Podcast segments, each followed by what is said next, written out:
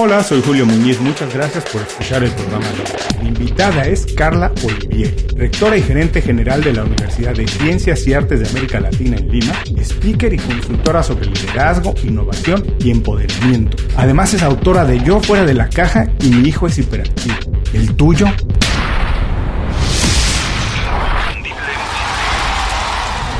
Esto es Inconfundiblemente. Aprende a ser tu mejor versión. Carla, bienvenida inconfundiblemente. Muchísimas gracias por hacer tiempo para platicar con nosotros. Parecía que no lo lográbamos, pero después de mucho tiempo finalmente estamos hablando.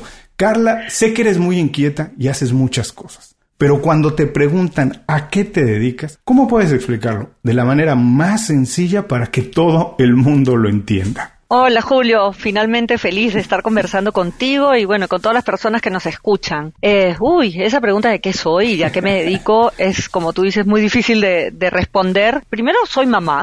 Soy mamá de, tengo cinco hijos y muy inquietos, mis hijos también, gracias a Dios.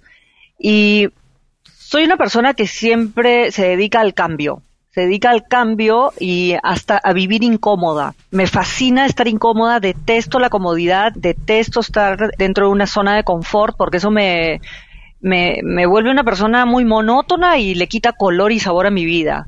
Entonces, eh, a lo largo de los años, creo que en mis diferentes roles he aprendido a enamorarme de los problemas, porque son un reto para la vida y son un reto para innovarnos constantemente a nivel profesional, pero también a nivel personal. Así describiría un poco lo que, lo que hago todos los días. Y ahora todavía entiendo más por qué tenía tantas ganas de platicar contigo. Me encantó tu respuesta, me encantó esta idea de decir que te dedicas al cambio. Y fíjate, es algo muy curioso. Yo por ahí también tengo un escrito en el blog de Inconfundiblemente de esto que me gusta hacer muchas cosas y que conforme pasa el tiempo, descubro cosas que me gusta hacer que a lo mejor hace 5 o 10 años no tenía idea que me gustaba hacer, que cuando las descubro se me antoja y quiero hacerlas. Y siempre es momento, yo digo que no hay un mal momento para cambiar de trayectoria, carrera, que siempre hay oportunidad de hacer algo nuevo, porque como tú bien dices, yo también lo creo, sería muy aburrido hacer toda la vida lo mismo.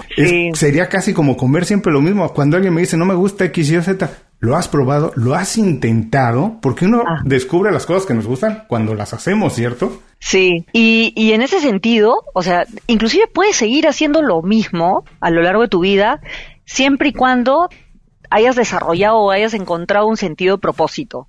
Siempre que lo que estás haciendo te añade significado a la vida. Y para mí, eh, bueno, yo escribí este libro Yo fuera de la caja, eh, primero lo estaba dirigiendo a los jóvenes, a todos mis estudiantes, porque me llamaba mucho la atención con qué facilidad tiraban la toalla ante la primera frustración. Mm. Pero descubrí en el camino, mientras que estaba haciendo la investigación, que la mayoría de los temas me tocaban a mí.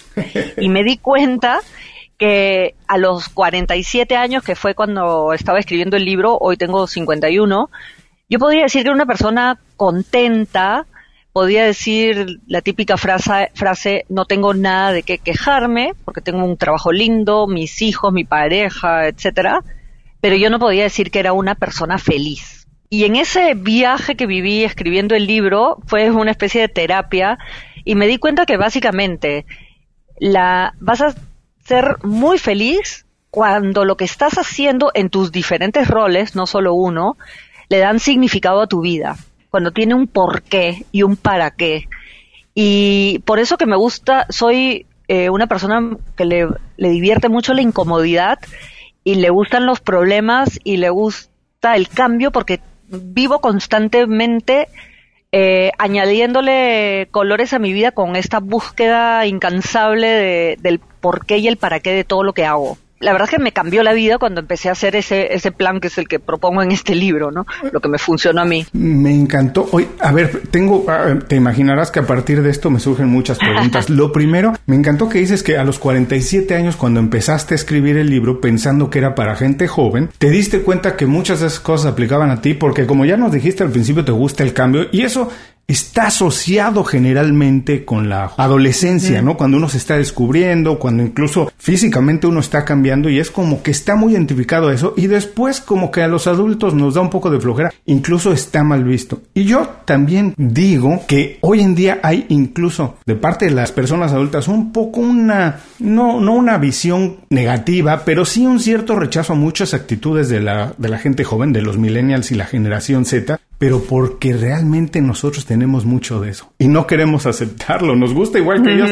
tener las cosas de manera inmediata, no queremos esperarnos a la recompensa, queremos hacer las cosas como ellos, pero a lo mejor por muchos compromisos como pagar un coche, una casa, hijos, no lo podemos hacer y a lo mejor es un poco de envidia, ¿cierto? Pero nos encantaría hacerlo como pueden hacerlo ellos. Ahora quiero preguntarte, para todas las personas que nos están escuchando y que a lo mejor se han enfrentado a ese momento de decir, tengo que salir de mi zona de confort, ya estoy muy cómodo aquí, tengo 10, 15 años en el mismo trabajo y debería buscar algo, o terminó el trabajo y les da miedo empezar algo por su cuenta o algo que están en ese momento. Es muy fácil decirle a alguien, sal de tu zona de confort, intenta algo distinto, porque el miedo nos, inmediatamente se nos hace presa. ¿Qué consejo le puedes dar a las personas? ¿Cómo lo has hecho tú y cómo podría ser alguien decir vencer ese miedo e intentarlo por lo menos? A lo mejor te das cuenta que no es el camino, pero por lo menos intentarlo. ¿Cómo podemos vencer eso y por lo menos intentar cambiar, salir de nuestra zona de confort. Dos o tres pequeños tips de algo que podríamos hacer. Ya, primero, entender que el éxito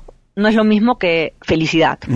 Y muchas veces lo confundimos y a veces pensamos que porque voy a ser exitoso en mi trabajo o en mi empresa o como mamá o como papá, etcétera, voy a ser una persona feliz. No, primero lo, lo que tenemos que hacer es entender que el éxito lo tengo que diseñar, porque lo que es éxito para mí es muy diferente de lo que es éxito para ti o para mi hermana o para el papa o para un jugador de fútbol.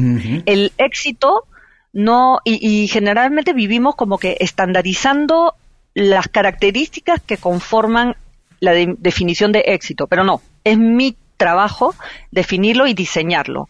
Pero por otro lado, yo creo que la gran diferencia y lo que más te va a animar a ti a salir de la zona de confort es eh, tomar la decisión de si quieres ser una persona feliz o no. Y no solo aspirar a ser exitoso, sino a ser feliz. Y para ser feliz, tienes que hacer un plan, partiendo con diseñar este futuro que tú quieres para ti y no solamente en el ámbito profesional, sino en tus diferentes roles, porque tú, Julio, no solamente eres Julio que tiene inconfundiblemente, eres un montón de otras cosas más. Y cada rol, yo, yo tengo seis roles que me hacen a mí Carla Olivieri. Soy mamá, soy pareja, mi rol profesional que me fascina, mi rol de deportista, porque yo soy nadadora competitiva, eh, compito en mariposas, eh, tengo mi rol de hora social y mi rol de escritora. Esos seis roles me hacen a mí Carla. Me quitas uno y yo siento que me falta algo, me siento incompleta. Y cada uno de estos roles le, le, da significado a mi vida y yo he diseñado un gran sueño para mí a largo plazo, donde todos estos roles están involucrados o, o independientemente si es que no se conectan entre sí. Y ese propósito es como en las empresas, esa visión, ese gran sueño, es lo que te saca de la, de, la zona de confort, te anima a vencer tus miedos y también te levanta el piso cuando tienes momentos difíciles. Y lo algo tan maravilloso como tener hijos también viene con sus momentos difíciles y de miedo. Pero lo que no debemos dejar es que el miedo tome las decisiones por nosotros.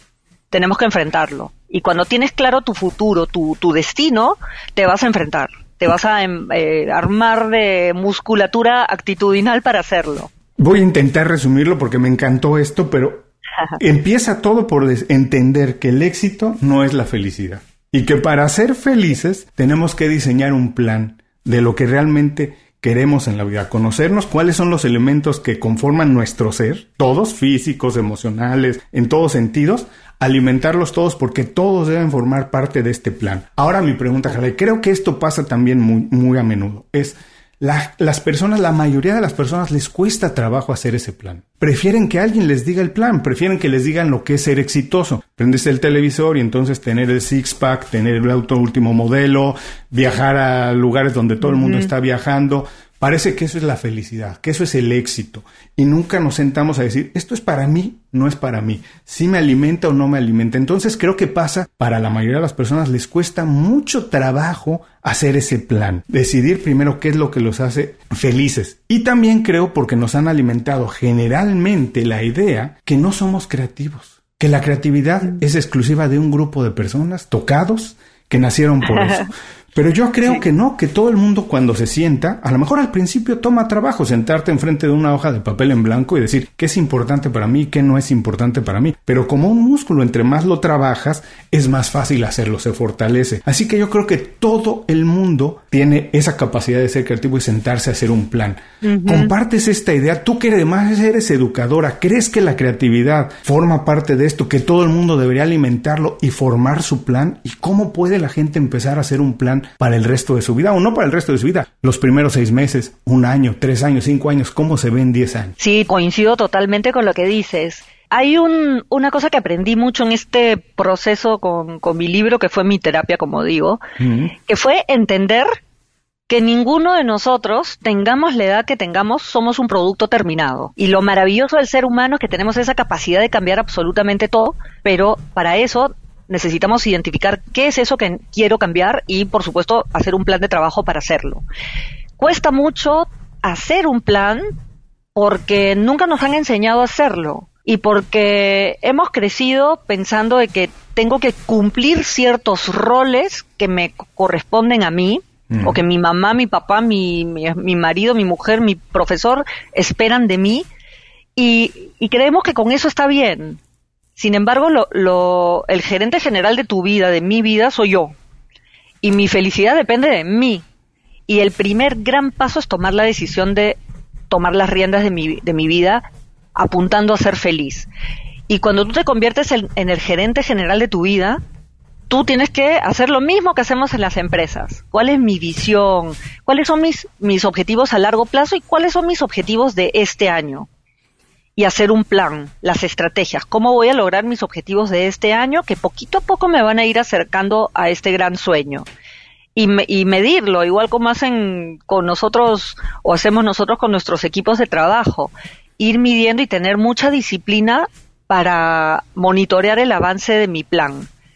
Y, y eso te hace sentir como, te reduce el estrés, aunque parezca mentira, porque estás sintiendo que estás haciendo algo para ti, y esa, al hacer algo que te beneficia a ti, te vas a, eh, eh, vas a producir una sensación rica contigo que eso se irradia hacia los demás. Y con esta noción de que ninguno de nosotros es un producto terminado, viene consigo el también trabajar en identificar nuestras fortalezas, no solamente mirar nuestro lado negativo, que es lo que generalmente hacemos, en que fallamos, en que no somos buenos, en tratar de sentirnos incapaces, sino mirar ese otro lado que todos tenemos y sobre todo creérnosla, porque puede ser que otros lo vean en ti, pero a veces tú no lo ves o sientes que es insuficiente. Te la tienes que creer.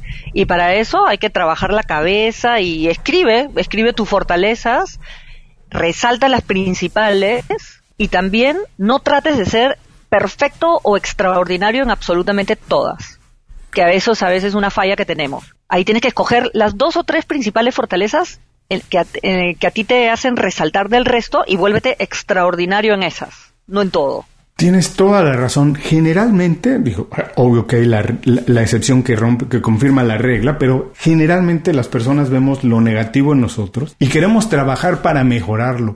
Pero si nos enfocamos en lo bueno, en lo que tenemos como fortalezas, y nos dedicamos a crecerlas todavía más, a desarrollarlas todavía más, nuestras debilidades van a desaparecer. Porque somos tan fuertes, tan buenos en algo, que para lo otro, bueno, uno busca ayuda, ¿cierto? Pero realmente, si te dedicas a desarrollar lo bueno en ti, es mucho más fácil crecer que intentar trabajar en algo que te cuesta mucho trabajo, porque a lo mejor sinceramente por más que trabajes nunca lo vas a poder desarrollar. Me encantó también el concepto este de ser el gerente general de tu vida. Esto tiene que ver mucho con lo que trabajas en las charlas que das de empoderamiento y que trabajas con tus clientes. Tiene que ver con esto, con la idea de de verdad tomársela en serio, de decir yo soy el único y absoluto responsable de a dónde va esta empresa que se llama Julio Muñiz. Exactamente, sí, lo trabajo mucho con ejecutivos de todo nivel, desde dueños de empresas grandes, medianas, pequeñas, hasta el practicante, el, primer, el asistente,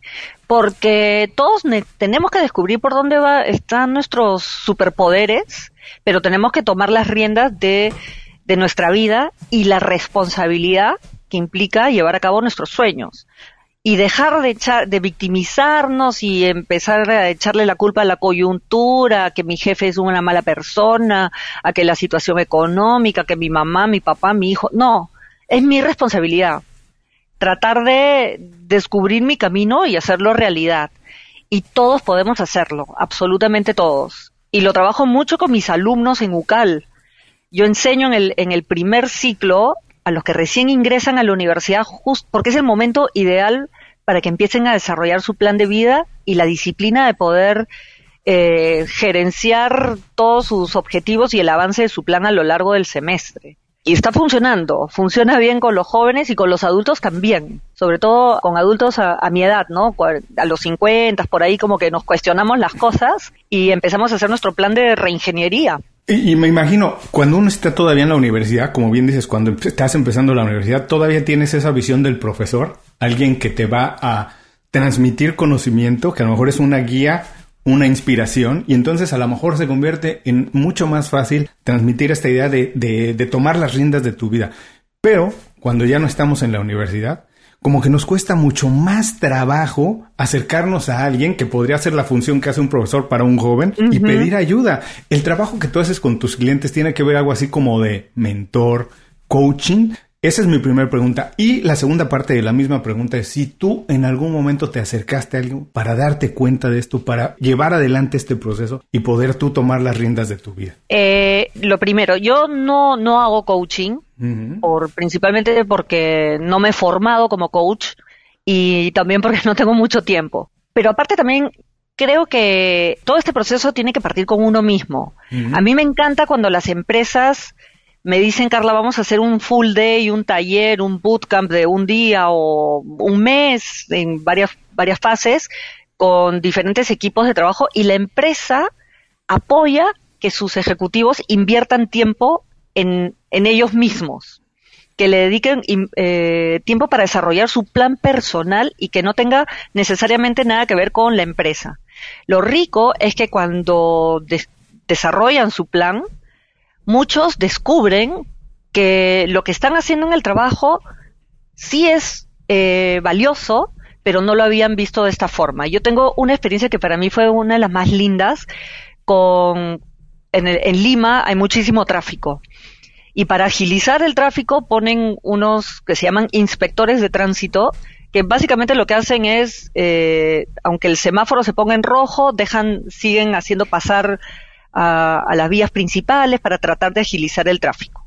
Y su trabajo lo describían como algo sumamente estresante porque la gente les toca la bocina o el claxon, mm. no sé cómo se entienda en el diferente castellano, y los gritonean y aparte todo el tiempo están con gente estresada, apurada, y decían que era un trabajo horroroso. Y empezamos a trabajar el plan personal y ellos mismos descubrieron que el valor de su trabajo era, uy, yo no soy un inspector de tránsito o un alguien que agiliza el tránsito, yo soy una persona que se especializa en acercar a las familias. Hmm. Y me pareció lindísimo lo que ellos mismos lograron concluir en este taller, que el valor de su trabajo era hacer que una persona, un ejecutivo, una mamá, un papá llegue más rápido a su casa para estar con los que quiere ver y les, y les cambió el mindset, el chip de cómo abordaban su trabajo todos los días. Y sentían que lo que ellos hacían era una cosa sumamente positiva para, para la sociedad y empezaron a soportar estos bocinazos con mayor entusiasmo.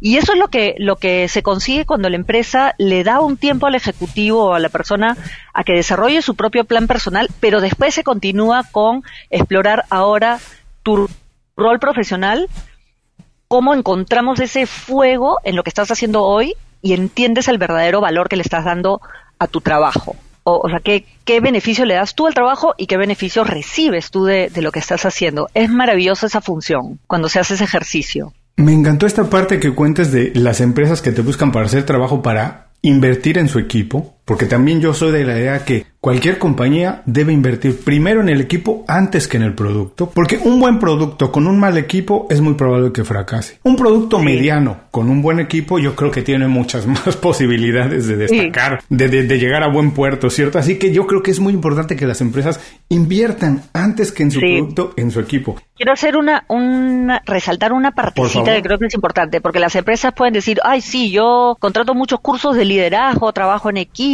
habilidades blandas, que es maravilloso y súper beneficioso para la gente. Pero, es más, eh, pero acá es invertir en que la persona trabaje su propio plan de vida, es un producto con el que se va a quedar esa persona y ayuda mucho porque la mayoría de las empresas hoy vivimos con, en un entorno de cambio y muchos dicen, sí, hemos empezado un proceso de transformación, transformación digital, el área de innovación, innovación, innovación. Pero si la persona no trabaja su plan de innovación personal, se convierte en la principal carga para esa empresa que quiere ser innovadora.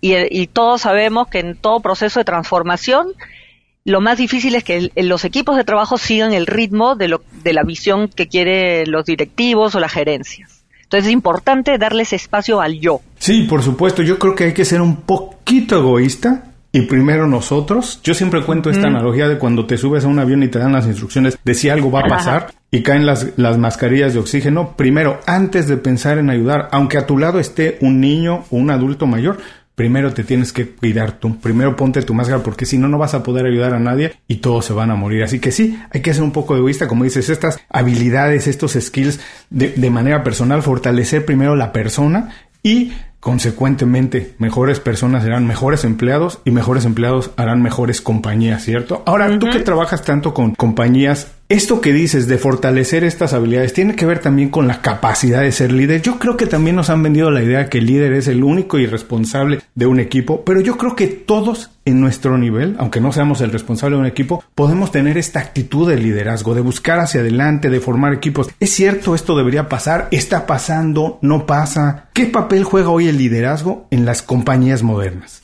Es fundamental, pero lo que tú dices es muy cierto, que tenemos eh, tantos estereotipos del liderazgo que a veces pensamos que esta persona no tiene eh, capaz de ser capacidad de ser líder y empezamos a etiquetar a la gente o nos etiquetamos nosotros mismos porque nos comparamos con otros.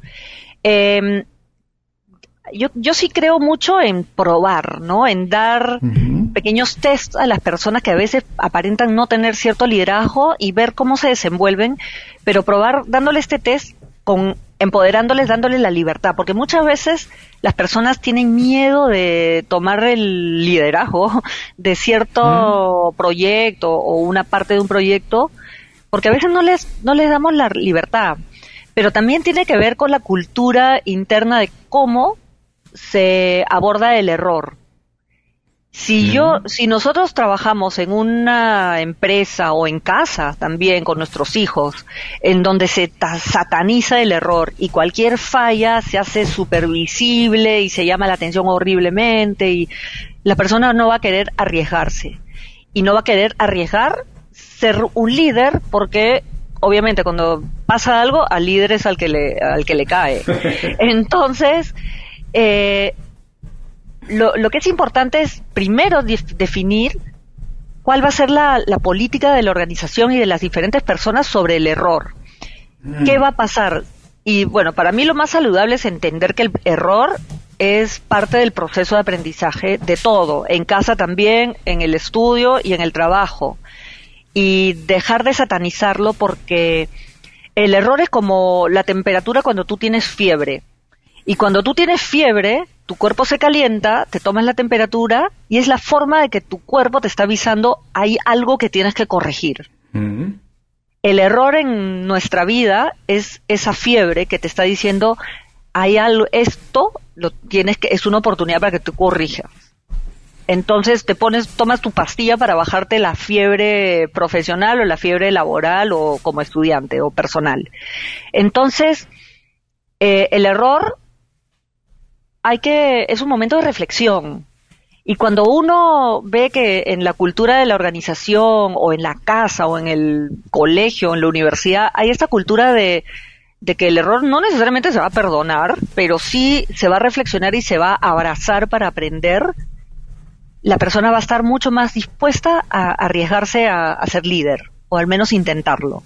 El error es el camino, definitivamente. Como bien dices, hay que celebrar el error. Eh, Tú que eres educadora debes de tener más información. Esto yo alguna vez lo leí una vez que generalmente celebramos los éxitos, nunca celebramos el esfuerzo, ¿cierto? Entonces a los niños desde muy pequeños en la casa y en la escuela se les celebra cuando consiguen algo.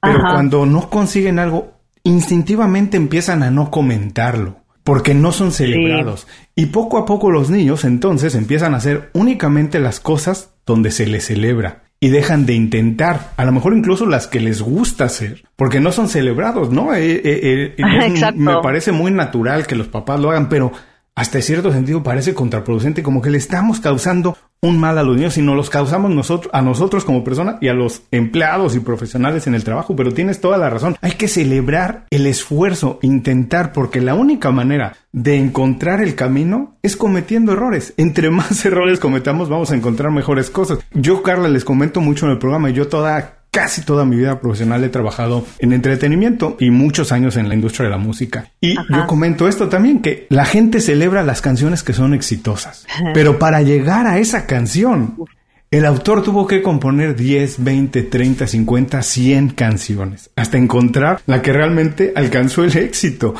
Y muchas veces no es necesariamente que son los más talentosos los que alcanzan el éxito, sino los que ponen más esfuerzo, los que intentan más veces. Porque de verdad es muy difícil que al escribir la primera canción pegues un éxito. Tienes que escribir muchísimas. Pasa en todas las industrias, ¿cierto? Sí, qué lindo ese ejemplo. Y es cierto, se me ocurren dos cosas principales, de repente una tercera. Primero que el error, como dices, hay que hacer muchas canciones para llegar a la canción. Y en la vida y en la vida profesional es exactamente así.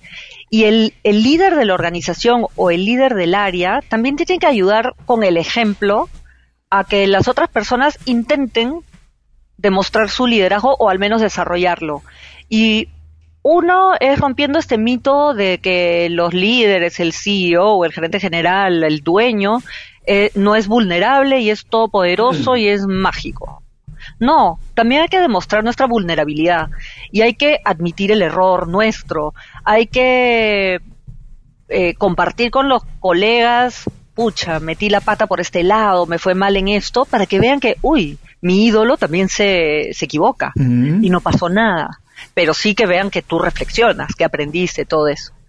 Lo segundo es eh, que de repente en el rol en el que estoy hoy, en la empresa en la que estoy hoy, no, no ven mi liderazgo o no, no soy capaz de encontrar mi, mi estilo de liderazgo porque de repente no es el trabajo para mí.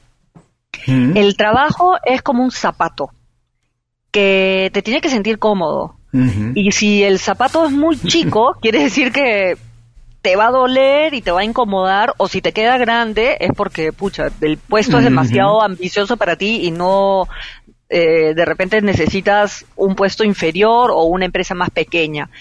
Y hay que entender bien ese zapato, hay que saber por dónde duele y, y si es necesario, hablar con el jefe y decir, oye, me has dado mucha responsabilidad, me da un poco de temor tal cosa, necesito, y el jefe va a ver si te cambia o te complementa con refuerza tu equipo, o de repente dices, este zapato me, me duele, me cambio de zapato también tiene que ver con eso y en otro, otra cultura organizacional puede ser que sí brilles y descubras un liderazgo que tenías embotellado en otra eh, en otro trabajo. Eh, entonces sí, el, este conocerse eh, puede, el estilo de liderazgo va a variar mucho según el entorno en donde estamos y, y hay que estar muy consciente e ir descubriendo nuestras cosas. Y el tercer punto es que está asociado a lo de la canción que vas tratando y tratando y tratando, eso de, ese debe ser el mindset de, nuestra vida. Tenemos que vivir, como yo digo, en modo startup. Y, está asociado a lo primero que dije, que no somos un producto terminado y nunca pretender ser un producto terminado, porque la vida no es estática. El mundo profesional es altamente dinámico y nosotros tenemos que seguirle el ritmo para mantenernos no solo empleables, sino felices. Y tenemos que seguir innovándonos e innovándonos. O sea, es este proceso de iteración que se hace en la, en la canción o en las startups, hacerlo de por vida. Y en nuestra vida personal también. Nunca creer que porque ya soy una buena mamá o una buena pareja, listo, así me quedo. No, porque tus hijos crecen y van a necesitar que tú asumas un diferente rol a lo largo de su vida y lo mismo con tu pareja. Si no, también la cosa se vuelve muy aburrida. Entonces hay que ir innovando, innovándose y, y muy consciente de los cambios en la evolución de la vida personal también. Incluso hasta es natural, no somos de un día para el otro la misma persona, estamos transformándonos todo el tiempo, el cabello crece, sale barba, lo que envejecemos, se mueren células, nacen células, en fin, es, es, de manera natural que estamos creciendo. Y yo también lo explico de esta manera, todo ser vivo solamente tiene dos etapas, creciendo o muriendo. Cuando dejas de crecer, empiezas a morir. Así que la manera más fácil, como también tiene que ver con todo lo que nos has dicho, de seguir creciendo es seguir aprendiendo. La sí. única manera de crecer, de seguir vivos, es que aprender todo el tiempo. Y como bien decías desde el inicio, es salir de la zona de confort. Porque aprender algo nuevo cuesta, nos hace sentir vulnerables, sí. nos pone en una posición de que esto no sé hacerlo. Es algo nuevo, lo nuevo da miedo, pero hay que intentarlo, hay que esforzarnos, hay que ponernos de verdad y aprender a vivir cómodos en, en la dificultad, ¿cierto? Sentirnos cómodos con eso. Ajá. Porque no hay que dormir con ello, hay que aprender a, ba a bailar nada más con, con, la incomodidad, saber cómo manejarla. Ahora, hablaste de que el líder tiene que ser vulnerable, tiene que ser humano, ¿no? A aceptar que también comete errores, fomentar uh -huh. que eso suceda en su equipo y en su organización. ¿Qué otras características o habilidades debe tener alguien hoy para ser considerado un líder? Eh, la capacidad de soñar mm. y soñar oh. en grande. Me encantó eso, por favor, desarrollalo. el líder tiene que tener esa capacidad de inventar un futuro, ya sea si eres el líder de un área o el líder de un equipo de deporte, qué sé yo, o el líder de una organización o de tu, tu empresa. Tienes que soñar en grande y ese gran sueño te tiene que eh, a ti emocionar mucho y luego lo que tiene que hacer el líder es emocionar al resto de su mm. equipo, transmitir ese sueño para que todos los demás quieren remar contigo y ser parte de esta, de esta cosa maravillosa que estás inventando y creando, este futuro lindísimo que estás diseñando para que se sientan parte de.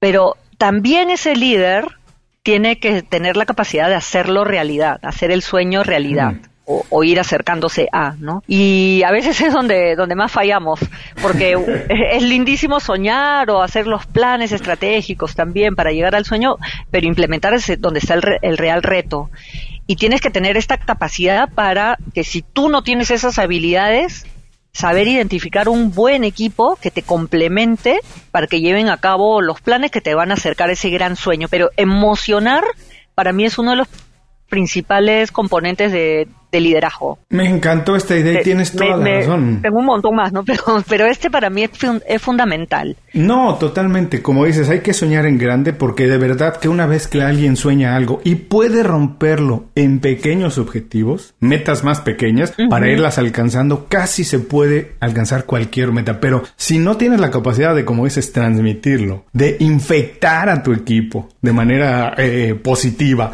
para que compren el sueño y todo el mundo se ponga a trabajar en él, entonces sí, es imposible implementar sí. y alcanzar hasta los sueños más pequeños, si no tienes esa capacidad de implementar, de desarrollar. Ahora me imagino que tú, porque eres además nadadora profesional, debes de tener muchos hábitos que has desarrollado a lo largo de tu vida. ¿Cuál es el hábito personal que más te ha ayudado para alcanzar los objetivos que te has puesto, para conseguir ser la gerente general de tu vida y alcanzar los objetivos que te pones? Definitivamente es eh, hacer las cosas con un propósito, que todas mm. las cosas me den significado. Por ejemplo, ahora que has hablado del deporte, yo eh, antes de ser nadadora era corredora. Bueno, yo he hecho atletismo por Perú cuando era chica y luego fui maratonista años de años y tengo ahora prótesis en la cadera por, eh, por el deporte justamente, mm. ¿no? Y cuando el doctor me dijo ya no puedes correr más, cuelga las zapatillas, yo dije, bueno, me voy, a, me voy a perder de esto, pero puedo hacer mil otras cosas, y, porque siempre igual iba al gimnasio, dije la elíptica, la bicicleta, todo. Y comencé a dejar de ir al gimnasio. Decía, qué raro si toda mi vida, desde que estaba en el colegio, eh, ha sido parte de mi día a día, era como bañarme, ducharme. Mm. Y ahí me di cuenta que yo detesto el ejercicio. Que a mí el ejercicio no me saca de la cama por un tema de salud, por un tema de relajo, por un tema físico, estético, no, no me sacas de la cama.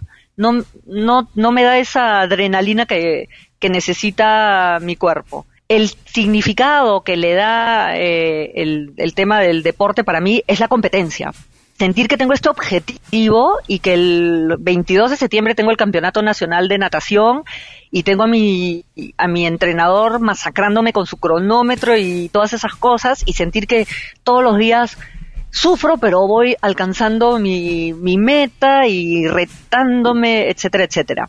Entonces, el propósito, el tener objetivos, para mí es la clave del éxito, la lo que me saca de la cama y lo que me levanta del piso cuando, cuando me deprimo, me frustro, me molesto, etcétera.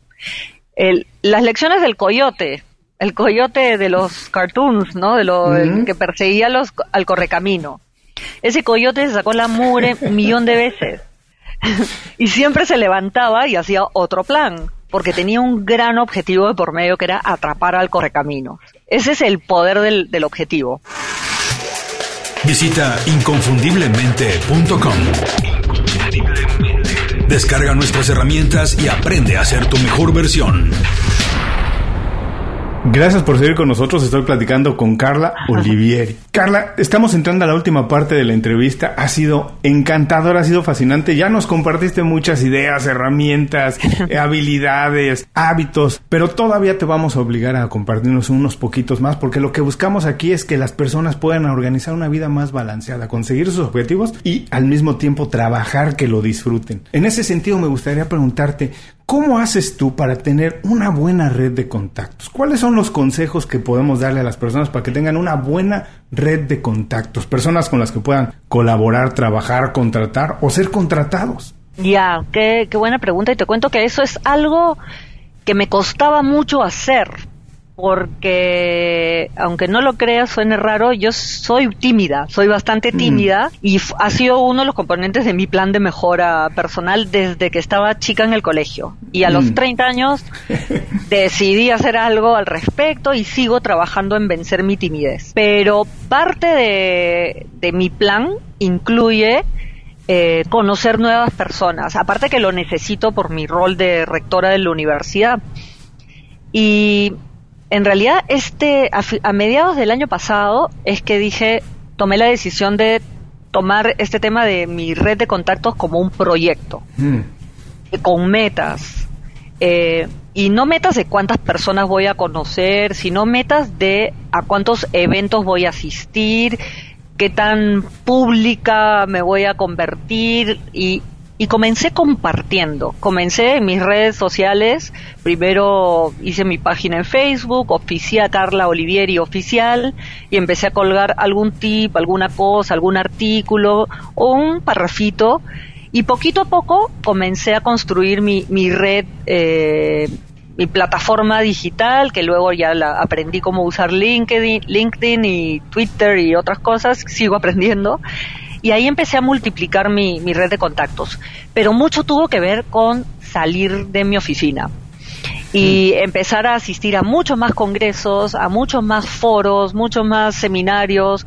Muchos de ellos son gratis, muchos pagaba, porque em, te nutres mucho de los congresos, porque hay que aprender siempre, es invertir en mí misma, mm. pero también descubrí el poder de conocer gente que es ahí donde tú te generas oportunidades y cada tarjeta que tú recibes y cada tarjeta que tú entregas viene con una posible oportunidad de por medio. Y comencé a valorar mucho eso, me lo enseñó en realidad una amiga que se llama Úrsula, Úrsula Vega, que es especialista en, ella dice PR, pero yo le digo, tú eres especialista en generar oportunidades. Mm. Y con ella aprendí mucho eso, el valor de rentabilizar toda tu exposición participando de, congresos, foros y demás a través de los coffee breaks y llegar siempre temprano antes de que comiencen los foros, porque es en esa conversación donde vas a eh, ampliar tu red de contactos. Eh, también un colega del trabajo, que se llama Willy Wong, eh, que él, él tiene una facilidad para vincularse con la gente, de él aprendí muchísimo y me dijo simplemente tienes que soltarte y meter letra y por ahí tengo dos o tres preguntas que ya son las que las que vas a hacer porque a veces da, mm. da timidez entrar y tú dices uy con quién voy a conversar a quién le, le meto letra es horrible yo detesto eso pero como que te metes a un grupito y, y tienes entras a la conversación o haces alguna pregunta. Las preguntas ayudan muchísimo para generar conversaciones y a través de las conversaciones es que elaboras tu red de contactos, de, net, de network, ¿no? Como dices, hay que ser valiente, salir, salir, ponernos ahí. Y como dices, hay que generar conversaciones y no necesariamente esperar algo de manera inmediata. Generar la conversación y a lo largo del tiempo se van a ir presentando las oportunidades. Te voy a comprometer públicamente a que nos contactes con Úrsula Vega porque también suena muy interesante lo que ella te dijo y, seguramente nos podrá dar mil consejos acá. Pero estoy completamente de acuerdo contigo. Tiene mucho valor generar conversaciones, salir, ser valientes y también podemos crecer, como dijimos ya hace tiempo, desde nuestras debilidades. Si somos tímidos, hay que buscar la manera de transmitir nuestras ideas, porque de nada sirve que seamos creativos, pero si somos tímidos nuestras ideas se quedan en la cabeza. Así que hay que sacarlas, hay que deben tener patas para caminar lejos a través de, de, comentarlas con muchas personas. Ahora esta es un poco tramposa, difícil, sobre todo para ti que además eres autora, pero por favor recomiéndanos un libro, una película, algo que la gente pueda utilizar como una fuente de inspiración. Recomendar uno es ahí donde viene la trampa, porque es casi imposible. Si tienes dos o tres también, por favor, recomiéndanos. y dinos por qué no los recomiendas. Mira, hay una película de lo más simple, digo, no, es de esas películas profundas, que no sé qué, pero yo le saqué mucho aprendizaje, no me acuerdo el nombre, pero es la vida de esta tablista Bethany Hamilton, eh, a la que un tiburón le comió el brazo. Hmm. Y a mí me encantó porque ella decidió no correr más tabla eh, porque se sentía más segura no haciéndolo porque en tierra firme no hay tiburones, pero un día tomó la decisión de meterse de nuevo al mar, a pesar del pánico que le producía eso. Y el ah. aprendizaje que yo me llevé de esa película, hay muchos, pero el, para mí el que más me marcó, eh, que es una película bien comercial, bien sencilla, es el que a veces para hacer lo que realmente te apasiona, tienes que enfrentar miedos pero, pero eso también, ese miedo también implica mucho optimismo y el optimismo es creer que tu proyecto de vida vale la pena. Y cuando tú eres optimista contigo misma o mismo, eh, te vas a atrever, te vas a meter al mar otra vez y enfrentarte a los posibles tiburones. A mí esa película que la, vi con mis hijos como para acompañarlos a ellos, al final yo me beneficié más de, ellos, creo. Eh, uy, de libros también uno que me lo dio mi papá cuando era muy chiquita, un día que estaba aburrida, que es el típico libro de Juan Salvador Gaviota, que ahí era muy chiquita y entendí la importancia de, soñar y de volar alto y de tener la capacidad de creer en cosas importantes de ahí no se me ocurre más, y tendría que pensar. La verdad es que no sé, porque yo, yo veo, me gusta ver cosas bien sonsas en la televisión o en las películas. No me, me gusta como que meterme en la realidad de otras personas y relajarme, no, no profundizar. Y libros, son muchos libros. Ah, el, el libro de Servant Leadership, ¿cómo se llama? Eh, The Secret, El Secreto, que es de Ken Blanchard, y ese libro te propone un estilo de liderazgo poniendo a los demás primero y para orientado a servir a las personas y no a servirte a ti como líder y, y llenarte de estrellitas. Y ese, ese libro es muy, muy simpático, me gustó mucho. Bueno, pues ya nos has dejado tres muy buenas recomendaciones. No conozco la película, pero les recuerdo a todos que estará en las notas del programa. Haremos el trabajo y a todos les dejaremos la liga para que puedan revisar las recomendaciones de Carla. Carla, por favor, por último, danos un buen consejo para que las personas se queden con él el resto del día y dinos cuál es la manera más fácil de ponerse en contacto contigo y aprender más sobre tu trabajo. Ya, un consejo es permítete ser tú mismo. Permítete ser tú mismo y, aprende a, identificar tus fortalezas y a creértelas. Y que el, el que seas una persona exitosa y sobre todo feliz parte con tu propio trabajo interno, que tienes que autoempoderarte, pero eso implica que te descubras. Y toma la decisión de ser una persona feliz, no te limites a ser solamente exitoso anda un poquito más, más arriba y, y, e invéntate este futuro importante para ti.